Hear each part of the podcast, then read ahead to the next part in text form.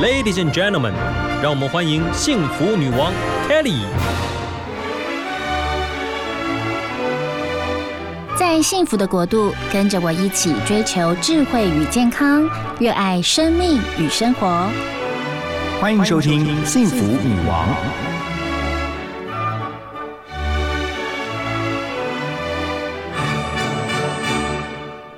收听 FM 一零二点五幸福广播电台幸福女王的节目，我是 Kelly 何台。今天节目再度邀请到康健杂志的魏晨哦，陈魏晨来到我们节目当中，要来聊最新一期这个八月份的封面主题，叫做“启动自愈力，走向不生病的生活”。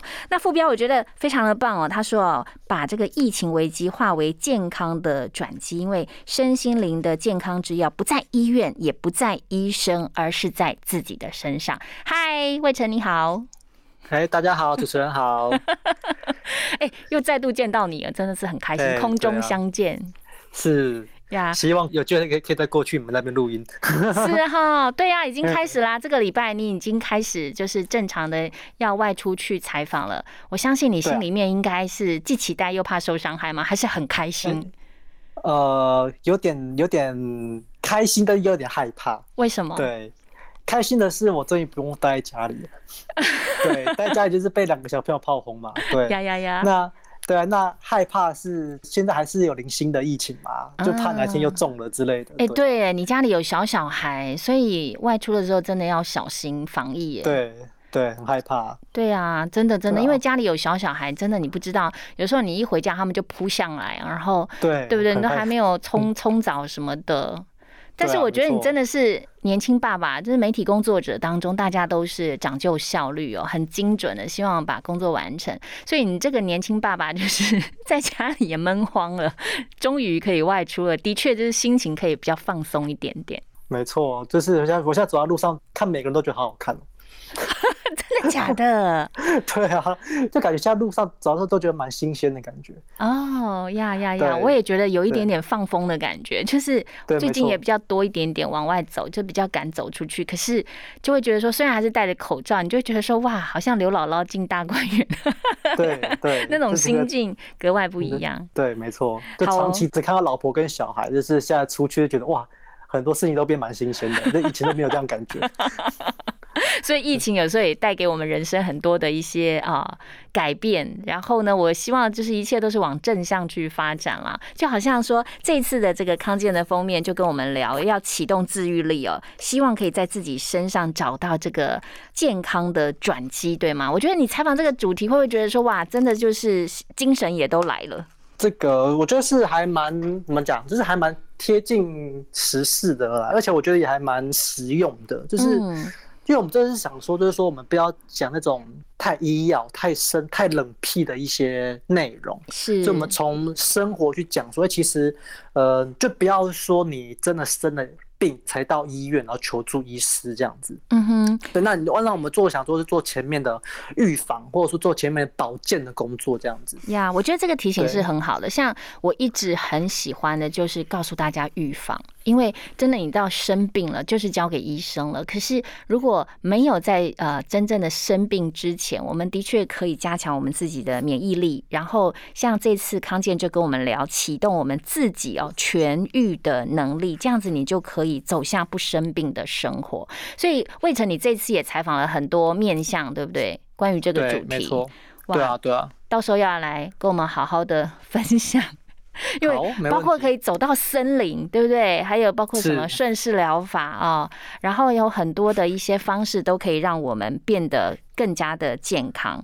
的确，就是你们的在这个呃化疫情危机为健康转机的这个主题上也提到了，其实一年半下来，你会发现说，病毒它找到了这种身体免疫力本来就比较不好、有慢性病缠身的人，他就会真的就是很猖狂啊，甚至带走人的生命。可是如果你呃蛮健康、身体很强壮，其实感染之后就像感冒一样，你其实是会痊愈的。很多人可能都还在沉睡当中，所以要唤醒我们身体的自愈力，就是从你日常生活作息当中，又或者是呃生活的方式上，可能必须要有一些改变。所以魏晨要不要来跟我们分享一下，你采访了这个主题之后，你最大的收获是什么？嗯，其实我觉得就是像是就像那个 WHO 讲的嘛，就是一个人的健康啦，哈，其实百分之十五是基因，是那百分之二十五是医疗啦，或者是社会或者生活环境。嗯，那其实百分之六十其实是掌握在自己手中的。是，对，所以说我们真的不要生病了才去找医生，找医生都太晚了。就是你已经是医疗层面的，我觉得都太晚了。嗯，对，那到医疗层面的时候，就解决一些你生活上的一些、身体上的一些小病痛，我觉得是这是很重要的事情。就是第一个，就是你不用花那么多钱去治疗。第二个，你可以不用那么痛苦。呀，的确，我觉得在这个报道当中哦，有一句话我也觉得非常的非常的实际。他说，病毒它是不讲人情世故的，他也不问贫贱富贵。你每个人到了他的面前，他只问你一件事情，就病毒还会问我们说：“哎，你的免疫力好不好？”所以不好的人就要投降 了哈。是呀，我觉得真的啊，就是病毒它不会有所谓的分别的，它就是你一旦染疫了，你的自己的免疫力的状况。就是关乎你可不可以痊愈最重要的一个关键，所以怎么样来让我们可以恢复自我疗愈力哦？这个就是这一次你们报道的重点。那接下来要讲一下，好像自然医学是一个大家可以去呃遵守的一个方向，对吗？是没错，像这次我们采访了蛮多，就像是一个就是森林疗愈，然后还有芳香疗法，是还有最近欧洲其实还蛮流行叫做顺势疗法这样子。这三个其实是怎么讲？就是目前就是有医学实证，嗯，然后也有很多人在使用的一些算是比较偏自然的一个方式，这样子。是，像你就特别哦，这个做了一个专题，就是从一座森林可以找回健康。然后呢，标题下的真棒，就是大自然就是最好的医生。对，没错，因为森林疗愈这东西，其实我当初写的时候，我还特别去找。台湾森林在也在做声音疗愈的老师去做体验，这样子。嗯哼，对对，就是过程是有趣的，嗯，而且是那种，真是会让你有点感到放松的感觉。其实我觉得是还蛮不错的一个活动。嗯哼，讲一下吧，我觉得好过瘾哦。为什么那个照片当中就有两个女生，她们是背靠着这个树上，然后呢，感觉就是好像在静坐，可是她们有一点像这个半蹲的这个方式，可是她屁股是有坐在一个木头上的。对，那我去做这个体验，其实它就是一个怎么讲？它就是有一个会有一个森林疗愈师会带着你去呃森林游乐园或植物园这这个地方，会让你去里面走。那走的时候呢，他会他会可能每到一个地方，他就会要求你停下来，就是可能让你闭上眼睛啦，然后去摸摸树干啦，摸摸步道啦，或者是闻闻呃现在有什么样的味道，听听你的周到有什么样的声音。嗯哼，对，就是类似有点像是把你的情绪啊，或者注意力放在你当下的感觉，对对对，然后就是会觉得说你的心情会慢慢平静下来，嗯哼，对，然后还会开始想到说，哎，呃，就是我的生活干嘛这么忙碌？是，对，就或许可以过得慢一点，事情也做得完啊，为什么我要这么的拼命？呀，这么的赶这样子，然后，然后，因为你在那个放松跟闭眼睛的过程中，你身体得到休息，所以说，其实那个过程其实才五到十分钟而已，但是你只要做完那个整个疗愈的活动之一，做完之后，其实。觉得你的精神就会好很多呀！我相信，其实一般人我们都常鼓励，就是假日的时候，你常常去大自然，你自然就可以汲取力量。当然，你透过一些专业的一些帮助哦，就能够让自己的身体整个跟大自然连接在一起，然后真的就是那个自愈力，所谓的那个免疫力都可以因此提升，在身心灵上面都会有帮助。那其实你为了这个采访，我觉得担任媒体记者最棒的一点啊，像我过去也是在媒体哦，我就觉得最棒的一点就是可以因着工作，那工作都是辛苦的，可是。我们都可以跋山涉水去一些很难得的地方，然后去经历一些很不同的体验。你这一次也是去经历的，对不对？对，没错，就是像那个森林疗愈东西，也是我去去现场去实际操作，看看它到底是什么样的东西这样子。对，可是我觉得你也是还蛮难被说服的，对不对？所以你去那边真的有被说服了吗？呃，应该是说我去那边，因为我只去过一次啦。我觉得这个东西可能是要长期去做的，那我也只去过一次，那。去一次当下感觉是是有这是有被放松的，就是虽然说我是去工作的，嗯哼，对，但是当下其实我是没有想到工作这件事情，就是我也不会去，因为就像是我去采访的时候，边采访我就会边想说啊，这个我要到底要怎么写，嗯，我我我要切什么角度，但是我去做这森林疗愈的时候，其实我完全不会想到这块东西，嗯哼，就完全被大自然征服了。对，我就抛下工作啊，完全沉浸在那个里面。我觉得这还这是一个很，我觉得还蛮有趣、还蛮奇妙的一个感受，就是说，哎，我居然可以在工作的时候却抛下工作。去完全享受这件事情呀！其实向大自然来汲取这个疗愈的能量，是缘起于德国。你们的报道当中有写到，而且从欧洲、美国、日本、韩国、中国大陆，包括就是很多国家都开始了。所以这个自然疗愈力是经过全球实证的，是真的能够提升身心灵的健康。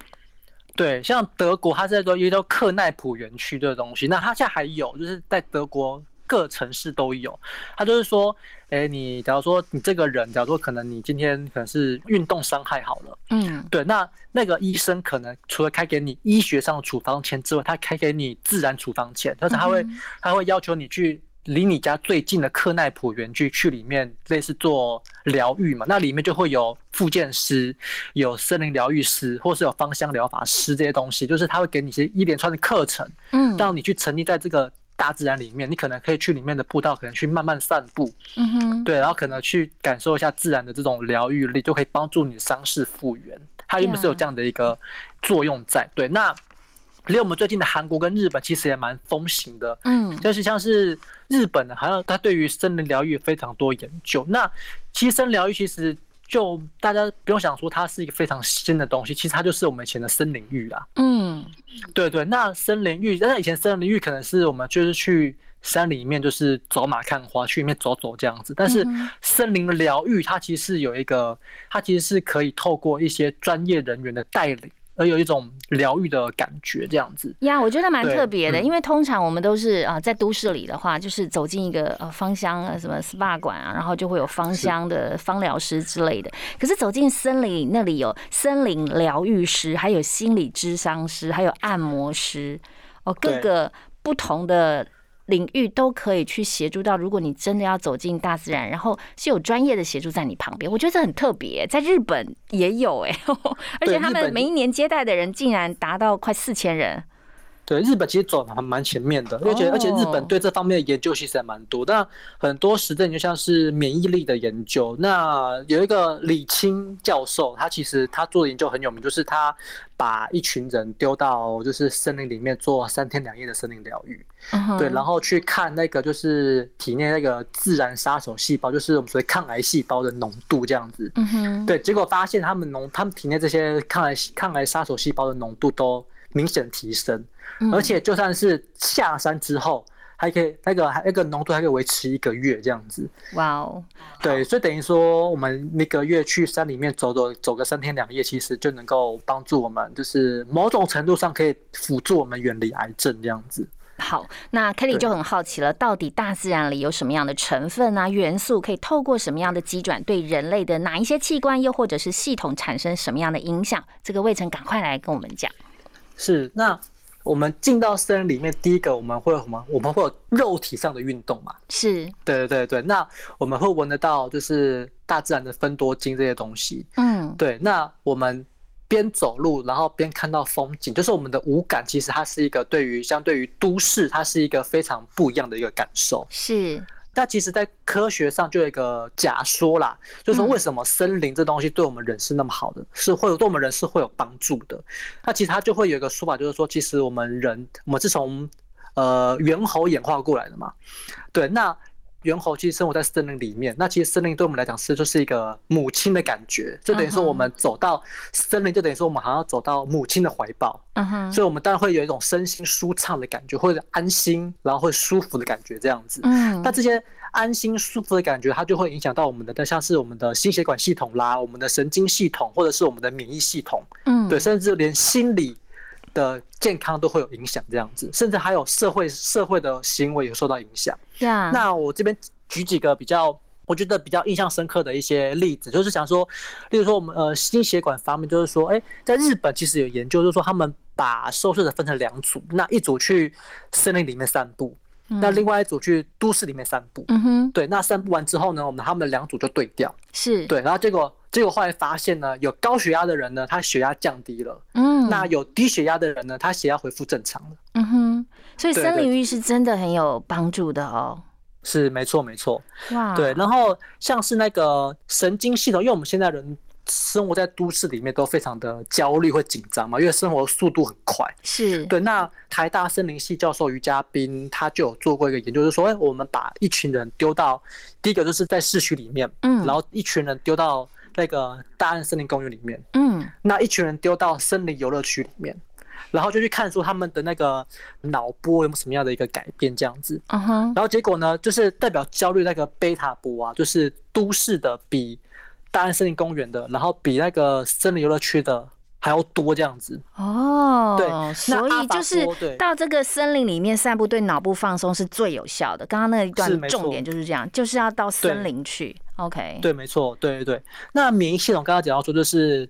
自然杀手细胞嘛，嗯，对，就是刚刚讲到这一段。那其实社会行为也是还蛮有趣的一个发现，就是说美国有一个社区，它的犯罪率特别高，就是什么社会破坏的行为非常多，就是可能会有人莫名其妙去砸人家的窗户啦，或者是破坏公物之类的。对，那那个社区的那个管委会，他就把那个社区里面的空地，嗯，把它就把它全部种树。是。或种草这样子。哇，对，然后结果发现呢之后呢，他们那个整个的破坏行为就是减少了三十九这样子，嗯哼，然后社区居民对于那社区的治安的主观感受，整个也改善提升了，所以我觉得还蛮有趣，就是说，哎，原来绿地森林他们可以，他居然可以就是改变一个人的行为，哇，我觉得真的是很。很值得大家真的来仔细思考。像我家里面呢，我就觉得说，每一次家里要是添购了一些新的植物，不管是花或者是盆栽，又或者只是叶子哦，前阵子去买了什么尤加利叶跟茉莉叶送给我先生，我都觉得呃，一个空间当中哦，加进了这些植物，你整个感觉就会很很棒。何况是走进了森林里呢？所以刚刚魏晨所说的就是，哇，它还可以降低犯罪率，哇，真的是今天我第一次听到，觉得。的很新鲜，那当然啦，大家都知道说大自然去多走走，一定是对这个心情是很好的。可是，在医学界也是非常有很多的一些佐证，就表示说真的是有帮助的，对吗？包括我们都。听到所谓的什么大自然缺失症，这究竟是什么症呢？哦，就像是您刚才讲说，其实你在买一些盆栽、买些叶子回到家，都会有一种非常开心的感觉。其实你就是有大自然缺失症，我们每个人都有嘛。对，我们每个人都有嘛。这是我们生活在都市里面，我们很少看到树木花草啊。哦，对啊，对啊。所以说我们。都有这方面的问题啦，所以说我们就是去多去森林里面走走，其实就可以缓解这种森林缺失症带来的各种对身体不好的一些负面影响。那我可能缺失的蛮严重的，因为其实我家窗外都是已经都是树了。可是我这还是要种几盆在窗内，所以可能缺失的特别严重，可能是太少有机会可以往就是很郊外的地方走。最近才跟孩子讲说，哇，在他们呃暑假结束之前，一定要到很远很远的郊外深山里啊什么的，海边也好，山边也好，去好好的走一走。所以人是很需要跟大自然接近的，对吗？对啊，没错，我就像是呃，因为。我们在讲到说，就是大自然可以会影响到一些生理的部分嘛，那心理也有一些影响。就是德国有一个研究啦，他把就是一群人抓起来嘛，嗯，然后他们，然后他们就去看说，哎，像住在靠近森林的人跟住在都市的人，他们对于情绪感受是有什么样的差异？就是他们这两群人被集合起来，对不对？然后实验的人就会想办法激怒他们，是对，然后透过那个核磁共振去看他们大脑掌管那个情绪的杏仁核有什么样的一些改变，这样子。嗯哼。结果发现，就住在都市里面的人呢，他的杏仁核的活化程度比住在森林附近的人还要高。嗯，这等于说，就是这群住在都市里面的人呢，他们的情绪是很容易受到波动的。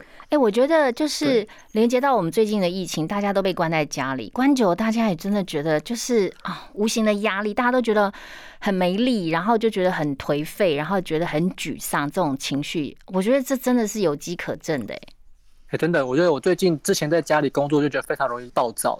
我说真的，所以你是很需要得去大自然的，难怪你上次你你说你去一去大自然就完全就是沉浸，所以你是属于大自然的孩子。